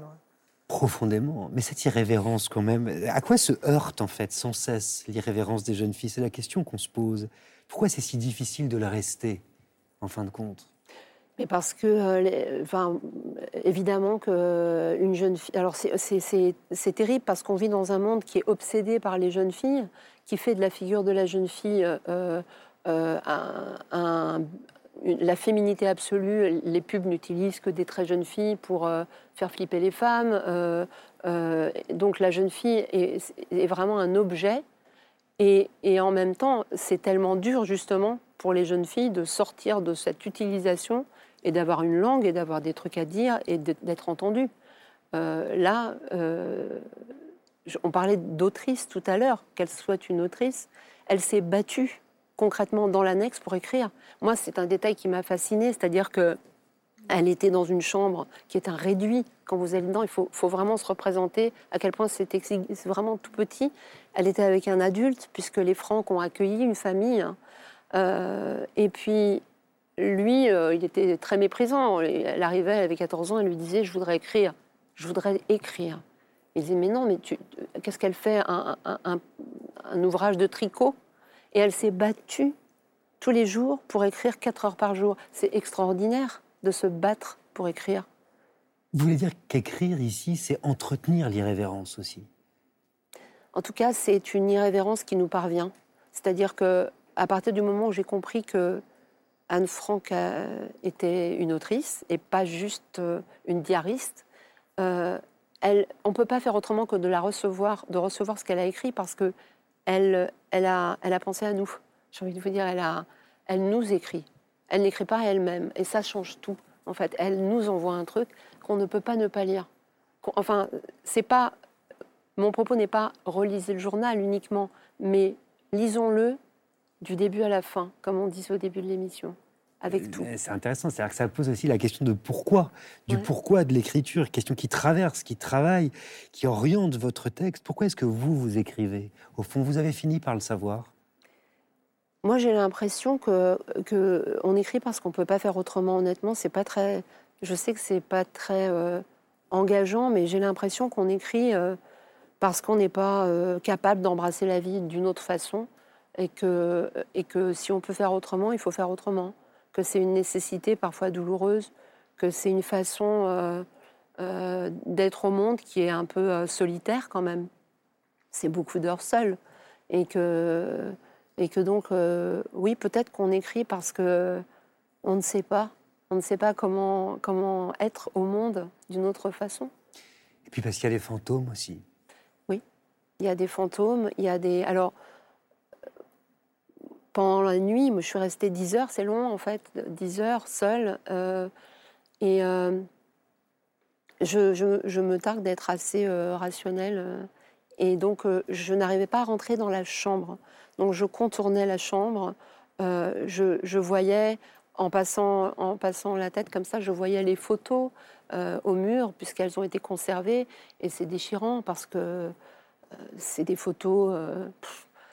c'est terrible c'est des photos d'actrices, c'est des photos euh, de princesses, c'est n'importe quelle adolescente.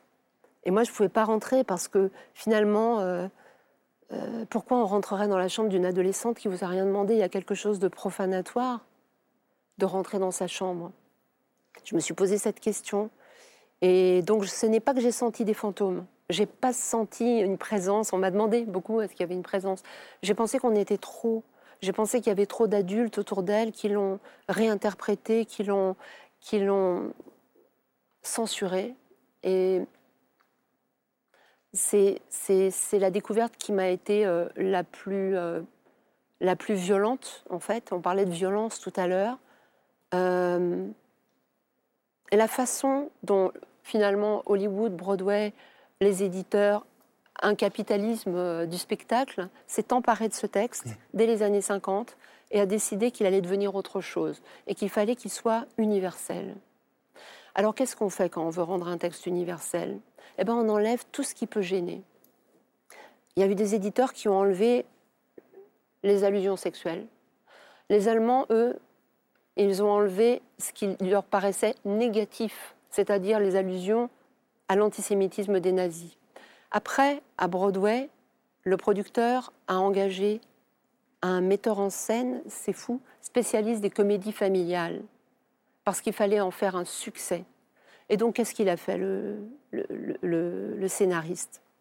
Il a enlevé tout ce qui avait attrait à la judéité. Il trouvait que le récit était trop triste et trop juif.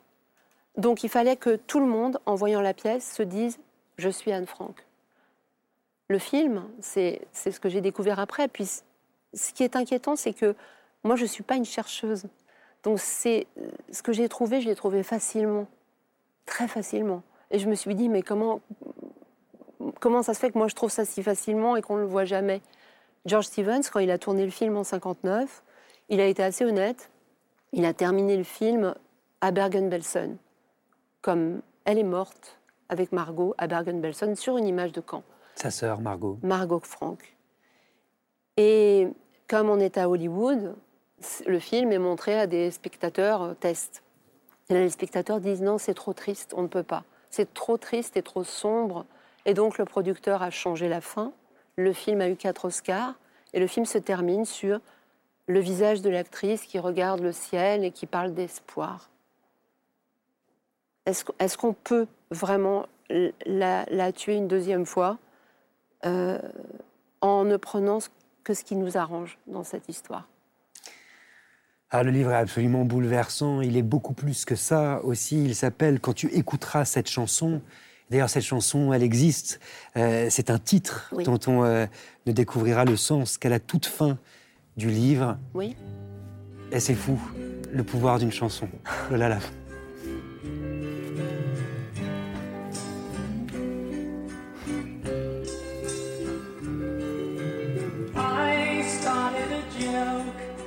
ça vous donne euh, une idée de l'émotion hein, qu'on ressent à la lecture de ce texte qui est incandescent. Lola Lafont, quand tu écouteras cette chanson, c'est dans la collection Ma nuit au musée chez Stock. On va reprendre nos esprits, comme vous le savez, la grande librairie met un point d'honneur à célébrer avec le ministère de l'Éducation nationale la littérature et la lecture à voix haute à travers son grand concours Si on lisait à voix haute, présenté par François Bunel. L'an dernier, près de 150 000 élèves y ont participé. Alors si vous êtes enseignant, n'hésitez pas, rendez-vous sur le site pour découvrir tous les détails du concours et pour inscrire vos élèves. Ils se retrouveront peut-être sur notre plateau pour vivre ça. Qui sait? Vous allez découvrir les meilleurs jeunes lecteurs et lectrices de France. Cette année, ils étaient 150 000 et cela prouve à quel point la lecture est populaire, importante et nécessaire. Bonjour Sherpa. Je t'écris sur une toute petite plage. Dis-moi que tu t'en souviens, dis-le-moi. Oui, je m'en souviens. L'émotion, c'est la, première chose et euh, moi j'étais très très émue. Donc euh, voilà. Pour le gamin, toucher le pavé, c'est comme pour le géant, toucher la terre. C'est beau, c'est bien, j'ai l'impression d'être nulle moi à côté. Ah, les gars Femme, Qu'y a-t-il de commun entre vous et nous Tout Il n'y a plus qu'elle qui m'attache encore à quelque chose. On essaie d'oublier qu'ils sont en train de décider de votre destin, de votre sort. J'hésite. Ah. J'hésite euh, vraiment. Euh... Choisis Choisis lequel tu veux sauver, choisis En même temps que le soleil, elle vit à cette lucarne un objet qui l'effraya. Tu as été juste là comme un médium pour que ça nous arrive. Moi, j'avais les larmes aux yeux, donc merci. 5 Embarqué, tas de foule de rien. À fond de cale, marchandises aveugles, noires comme le ventre du navire. Poussez, poussez Il peut en rentrer davantage. Vous criez Vous pensez que c'est plein Vous vous trompez Ils remplissent encore. Poussez. Le féminisme est une aventure collective pour les femmes, pour les hommes et pour les autres.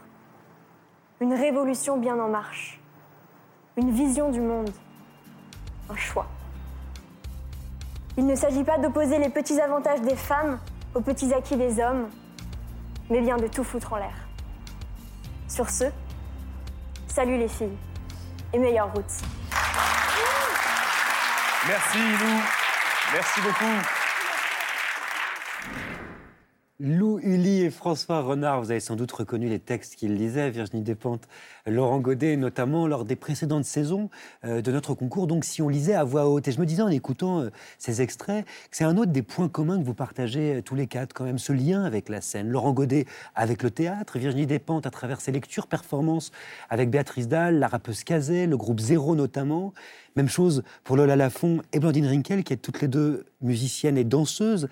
Qu'est-ce qu'on recherche sur scène quand on est écrivain, justement Blandine Rinkel Sans doute à partager une forme d'intensité, mais ça échoue souvent. enfin, je veux dire, ce qui se passe sur scène, je ne sais, je sais pas si c'est la même chose que ce qui se passe euh, en littérature. Enfin, pour moi, c'est vraiment très différent de lire un livre et de d'avoir une voix, un texte, euh, voilà, qu'on lit de manière silencieuse. Sur scène, c'est autre chose, c'est plus physique, c'est le temps n'est pas le même, c'est un temps plus court, c'est mais sans doute qu'il y a oui une quête d'intensité en commun dans les deux pratiques. Laurent Godet? Pas mieux. L'intensité, oui, évidemment. C'est tellement l'inverse de, de ce qu'on connaît, enfin en tout cas moi, de ce que je connais au quotidien quand on écrit. Alors on a parfois des petits moments d'intensité dans l'écriture, mais je suis désolé de casser un peu le mythe. Souvent, c'est des, des, journées à tourner autour de quelque chose, c'est des journées à s'insulter de ne pas y arriver. Euh, la scène, elle impose son propre rythme. On n'est pas là pour tortiller, il faut y aller. Il y a le trac, il y a, l'intensité des regards, il y a qu'est-ce qu'on fait de son corps, et puis il y a cette question du muscle. Moi, j'écris. euh, alors, du coup, j'écris en essayant de penser à ça. Moi, j'écris pour le muscle, ce qui est paradoxal, parce que ça finira sur une feuille de papier, mais s'il pouvait y avoir du muscle dans les mots, moi, c'est ça qui me plaît. Virginie? Euh, moi, j'aime bien voir les gens et j'aime bien être avec des musiciens. Faudrait savoir. Non, vous voulez non. voir les gens, vous avez peur des Non, gens. j'aime- non, non, Je comprends non. plus rien, je peux plus me les voir. Ouais, il faut bien le faire. Je le fais quand même, hein, de toute façon. Mais euh, ouais, non, j'aime bien. En général, ils me font rien, hein, donc ça se passe bien. et j'aime bien être avec des musiciens. Et j'aime bien, parce que sinon, euh, en tant qu'auteur, le rapport avec les lecteurs, c'est rapidement euh, la signature. Et ça, par contre, c'est un exercice que je comprends pas. Je sais pas comment le faire. J'ai pas, j'ai pas le sens de faire des blagues. Pourtant, là, ça s'appelle Cher connard. Je peux faire plein de blagues aux gens. C'est pas mon truc. Et je, moi, je suis jamais allée faire signer des livres à quelqu'un. Donc, c'est un rapport qui est très. J'aime bien voir les libraires. Mais après, c'est, c'est- je trouve ça un peu plat. Alors que quand tu, voilà, quand tu mets au point quelque chose et que tu vas voir les gens en, en proposant quelque chose, c'est une façon de rencontrer les gens un peu différemment. Quoi. L'expérience de la signature, Blandine Rinkel, vous, euh, dont le dernier livre est le troisième roman. Ouais, bah, c'est les corps, encore une fois, hein, qui sont un peu crispés parce que qu'est-ce qui se passe on est, on est quand même derrière une table, on bouge pas. Il y a un truc bizarre. Enfin, normalement, quand on parle à quelqu'un, tout simplement, on, on bouge. hein. C'est assez rare qu'on soit euh, complètement euh, figé et surtout qu'on soit assis et que la personne soit debout. Je pense que c'est ça qui, qui vraiment Ah oui, fait un truc vrai. bizarre. Bah oui. On n'est pas debout, à- parce que quand on se parle debout à égalité, en fait, ça... et là, ça crée une sorte de rapport un peu bizarre de, de hiérarchie qui est pas très saine, je pense, pour parler des, des livres et qui nous permet pas tout à fait d'en parler bien, quoi. Ah bah alors on va essayer d'en parler bien. du vôtre, Blandine Rinkel, Vers la violence. C'est donc le titre de ce troisième roman qui vient de paraître chez Fayard. Alors c'est un livre, je le disais, impressionnant, à la fois doux et féroce, où une jeune femme, qui est un personnage, raconte la manière dont la violence de son père l'a à la fois construite et abîmée. C'est intéressant quand même cette idée. Quelles violences peuvent nous façonner, Blandine?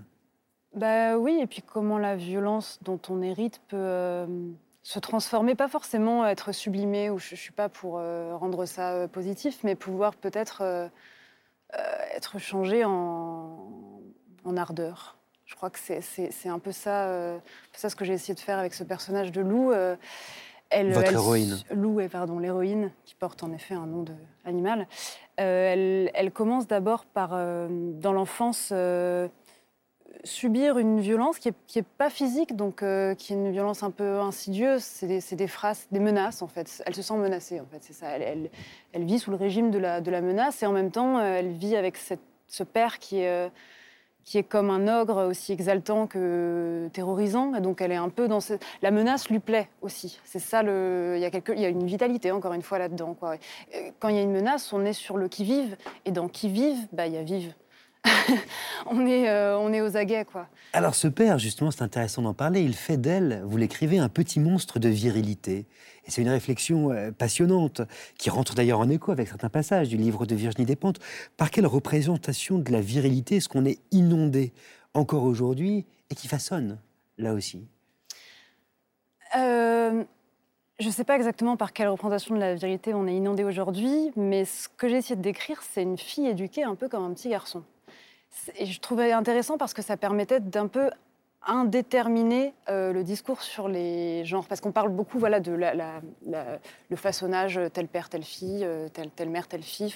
Et qu'est-ce qui se passe quand ça se trouble, quand ça se croise? Qu'est-ce qui se passe quand des femmes prennent des attributs masculins, s'emparent de l'agressivité, de la violence, voilà, de ce qu'on dit masculin? Et qu'est-ce qui se passe à l'inverse quand des hommes s'ouvrent à la délicatesse, la douceur, des attributs qu'on dit euh, féminins Qu'est- Qu'est-ce que ça fait en fait de s'affranchir du genre plutôt que juste de faire la guerre euh, entre les genres.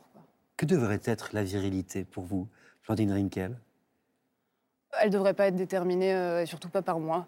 Euh, mais euh, mais, mais j'aime bien son sens antique au sens d'un un centrage, une, une manière de se, de se tenir, pas de dominer en fait, mais de, de, ouais, de se tenir. Vous l'écrivez, hein, restez droit, Ouais. même quand l'autre a tout fait pour que vous cédiez à l'envie de vous jeter sur lui. Page 355. En quoi? La pratique de la danse a-t-elle contribué à la fois pour vous et pour votre personnage hein, à cet apprentissage de la droiture Je me tiens Même si les deux ne sont pas les mêmes. hein. bah, c'est une manière de tenir son corps de danser. Alors dans mon livre, le, personnage euh, Lou commence d'abord par pratiquer la danse d'une manière euh, militaire. J'en parle vraiment de, de, cette façon-là, avec ce champ lexical-là. Euh, une manière ouais, de, de, se tenir, de se contrôler, aussi de se faire violence, parce qu'il y a un peu ce malentendu avec la danse où, euh, comme le résultat souvent est gracieux, semble aérien, euh, voilà, semble léger, on sous-estime la violence que c'est aussi de se, de se tenir, les efforts colossaux qu'il faut faire pour se maîtriser, pour, pour apprendre à tenir son corps. Et puis elle passe dans le livre, à cette manière militaire de se tenir, à quelque chose sans doute d'un peu plus sensuel. Elle change de, manière de composer avec son, corps et elle, fréquente davantage les, abysses. Et c'est ça que j'aimais bien aussi. Qu'est-ce que, peut une pratique D'abord, voilà, c'est du travail. La danse comme l'écriture, hein, c'est, du, du travail, c'est de la concentration. Et puis, passer un tas de travail et de concentration, peut-être qu'on peut retrouver euh, des, marges de liberté. Enfin, moi, je sais qu'à la, fin du livre, euh, il y a une lettre à la fin du livre et elle m'a vraiment... Euh, euh, coûter physiquement, et je ne dis pas, enfin, c'est pas une manière de, de mettre en emphase euh, un geste d'écriture, mais euh, en fait, vraiment, je me suis bloqué le cou. Enfin, physiquement, ça avait un effet. parce que je me disais, une fois que c'est écrit, on ne peut pas le désécrire. Quoi. Il y a un espèce. Je rejoins un peu l'idée qu'à des moments, quand même, écrire certaines phrases, c'est vraiment prendre un risque dans la vie, la vraie. Quoi. Ça paraît être seulement sur le papier, mais, mais non, en fait, les enjeux le dépasse. Et, ces enjeux-là, bah oui, enfin moi, physiquement, je sens que ça me, ça m'agit d'écrire. Ça valait le coup parce que la lettre est très belle. la lettre finale. Non mais attendez, c'est intéressant. C'est arrivé que votre corps manifeste quelque chose après un acte d'écriture? Oui. je pense que je pense que on m'a demandé qu'est-ce que quel effet m'avait fait la nuit dans le musée, par exemple. Qu'est-ce que j'avais ressenti? Et je suis ressortie de là en me disant que je, je ne savais pas. Euh, j'avais l'impression le lendemain d'avoir tout oublié. C'était vraiment la panique, en fait. Je, pensais que j'avais tout oublié. Et au moment où j'ai commencé à écrire, tout m'est revenu d'une façon parfois très, très aiguë. C'est-à-dire que l'absence, euh, parce que finalement, euh, quand on rentre dans ce, cette annexe, ces combles où ils ont vécu, ce qui, ce, qui, frappe, c'est l'absence des habitants. Et donc, je me suis retrouvée en train d'écrire et de me dire, d'être envahie par leur absence, réellement. De me dire ce dont je vais devoir rendre compte, c'est qu'ils ne sont plus là. C'est le vide. Et, oui, et, euh, comment on écrit pour, euh, pour dire que euh, des gens ne sont plus là? Le mot, vous savez, quand on dit les, disparus pour parler des morts, ça me gêne beaucoup, parce qu'en fait, évidemment, ce sont des gens auxquels on pense tout le temps, les disparus. Donc ils ne sont pas disparus du tout. Ils sont très présents dans nos vies. On passe un temps fou à penser aux disparus. Là, c'était le vide. Oui, le vide. Et, et, euh, et, je pense à. Alors, peut-être ça n'a pas de rapport, mais je pense à les traits de crayon. Voilà. Moi, la, les dix premières minutes de cette nuit, je me suis euh, assise et j'ai vu euh, un petit rectangle du, papier peint de la chambre des parents où j'étais, des, des Francs. Et il était encadré et j'ai cru qu'il était vide. Donc je me suis approchée avec la, lampe de mon téléphone et j'ai éclairé et j'ai vu des traits de crayon. Et on comprend que ce sont les traits de crayon qu'a tracé Otto Frank, le père de Anne et de Margot Frank, de la croissance de ses filles. Et c'est les traits de crayon les plus bouleversants, les plus. C'est une écriture bouleversante parce que c'est une écriture de la vie dans ce lieu-là. Elles ont grandi. C'est la question que j'allais vous poser sur la vie qui traverse euh, vos quatre livres. En quoi est-ce que vous vous sentez vivante quand vous écrivez Blandine Rinkel? Tiens. Bah, j'ai l'impression que c'est des. qu'on ose trancher dans, dans ce qu'on échange les uns avec les autres. Euh, souvent, on.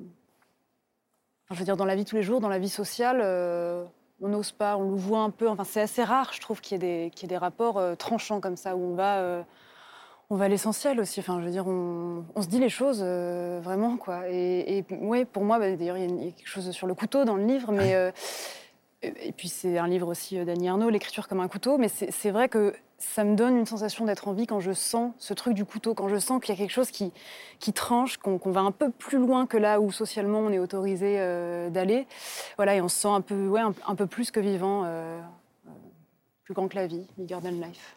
Virginie Défense C'est une question. Vivante. Euh, bah, Blandine y a répondu super bien, mais elle n'est pas facile, quoi. Euh, Quand, à Ouais, quel mais moment je me sens questions- vivante dans l'écriture Ouais, mes questions sont pas faciles, Virginie. On n'est pas euh, au Club du Med. On est de- dans la de- grande de- de librairie. mon voisin. euh, c'est qu'à quel moment est-ce que je me sens contente? C'est plus cette question-là que je me pose. À la- Et j'ai pensé, du coup, c'est à la- quand c'est presque fini et qu'on rentre dans une sorte de transe. euh, de- où on peut travailler 12 heures par jour parce que le livre devient mais c'est très court et c'est euh, le moment euh, bah, peut-être où je me sens le plus vivante aussi d'ailleurs mais c'est le seul moment où il y a un moment parce que tout le reste du temps c'est vrai qu'on n'est jamais content dans ce, travail on est content quand même de le faire mais on est quand même jamais content quoi. Godet, vivant. Vivant. Vous l'êtes. Bah, Moi, il y a un truc avec l'empathie quand même, que je trouve que on- je, je comprends tout à fait ce que Blandine dit sur le côté tranchant, même. Alors, dans son écriture, c'est particulièrement vrai. Je pense que ça, ça parle beaucoup à Virginie aussi, mais euh, après, toutes les écritures ne sont pas aussi tranchantes, euh, soit parce qu'on veut pas, soit parce qu'on n'est pas, mais. euh, mais je comprends ça, cette, cette décision d'être sincère, de, qui n'existe effectivement pas dans la, dans la vie sociale. Et je pense que, d'ailleurs dans votre livre, moi c'est ce qui m'a beaucoup plu, c'est qu'il est aussi, non pas du tout pondéré, mais il coexiste avec une, une capacité d'empathie qui rend de la complexité aux choses. Le Eh oui. personnage de Gérard, il est, il est rendu dans sa pleine complexité. Personnage il est, du père, voilà, Gérard. Il, est, il est charismatique et ignoble à la fois. Enfin, il n'est pas ignoble, il est lâche ou veule et, et charismatique. Il est, il est puissant par cette chose-là. Et ça, il faut de l'empathie pour plonger dans la mine et aller chercher cette chose-là. Moi, je sais que dans mes livres, les- ces moments-là où, où- où le livre impose de se dire bon, ben, maintenant je suis lui, je pense quoi, je dis quoi, euh, il faut y aller avec le personnage. Si, je prends toujours cet exemple, mais si, Shakespeare avait écrit Richard III du bout des doigts en disant regardez comme il est moche, ça n'aurait pas marché. Il y va, il est avec lui, et c'est pour ça que Richard III est une pièce compliquée, parce que, parce que Richard III est- est extrêmement charismatique malgré son horreur. Donc je pense que la question de l'empathie, c'est une élasticité qu'on a, qu'on apprend, qu'on entraîne. Ça nous ramène peut-être au sport, mais qui est probablement commune à chacun d'entre nous. On- C'est ça, qu'on- c'est à ça, euh, c'est avec ça qu'on se bat quand on écrit. Oui, c'est sans doute ça la difficulté, c'est de maintenir une certaine euh, intransigeance et un certain sens du tranchant, euh, tout en maintenant l'empathie, et les tenir comme ça et n'en lâcher aucun, quoi. Vous savez ce que j'aime C'est que vous le dites là, droit dans les yeux, comme ça, à Laurent Godet, à Virginie Despentes, à Lola Lafont, mais vous vous adressez à bien plus que ces trois auteurs et autrices, vous vous adressez à tout le monde, vous vous adressez à moi, et j'aimerais bien qu'on fasse quelque chose de complètement fou tous les deux, que ce soit vous qui, qui, qui preniez ma place, en fait, pour conclure cette émission, si vous êtes d'accord. Allons-y. Un texte que vous nous avez écrit, droit dans les yeux, Blandine Rinkel.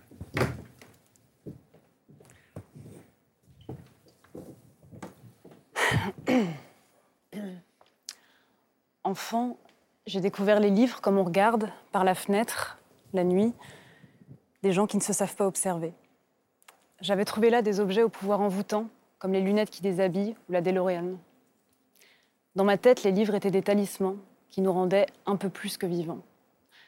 Et je croyais que c'était ça, le monde adulte. Que les gens y lisaient partout, en contrebande. Que grâce à ça, ils maîtrisaient la situation. À l'adolescence, j'ai commencé à avoir des doutes là-dessus. À 20 ans, je n'en avais plus. Autour de moi, la lecture semblait considérée comme une activité poussiéreuse, luxueuse, ou pire, fuyante. Comme si on lisait pour fuir la vie.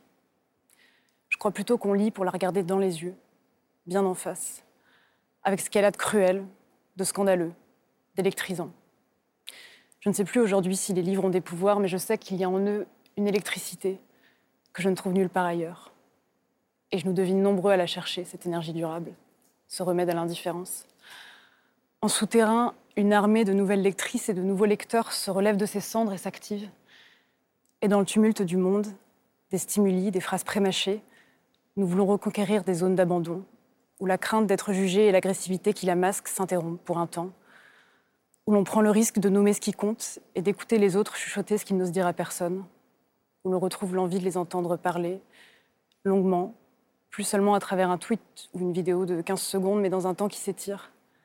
Ce temps littéraire qui court depuis des siècles, où les morts parlent aux vivants et où les vivants se souviennent de l'avenir.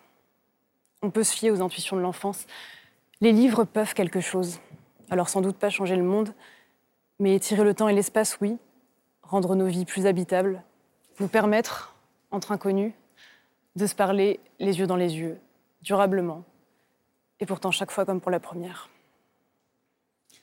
Claudine Rinkel, merci. Votre livre s'appelle Vers la violence. Il est publié chez Fayard. C'est pour moi l'un des grands livres de cette rentrée. Merci de nous avoir accompagnés. La Grande Librairie, c'est fini pour aujourd'hui. Merci à vous, Virginie Despentes, Laurent Godet, Lola Lafont, Plantine Rinkel, donc d'avoir accepté cette invitation, m'avoir accompagné aussi pour ce baptême du feu sous l'œil de mon ami, mentor, grand frère et désormais producteur. François Bunel qui s'est déplacé derrière cette caméra cette fois-ci. Merci aussi à vous, téléspectatrices et téléspectateurs, de nous avoir suivis. On se retrouve dans une semaine en compagnie de Monica Sabolo, Léonora Miano, Alain Mabancou et un petit nouveau Anthony Passeron. Ce sera une émission sous le signe des marges. À mercredi prochain. Lisez bien.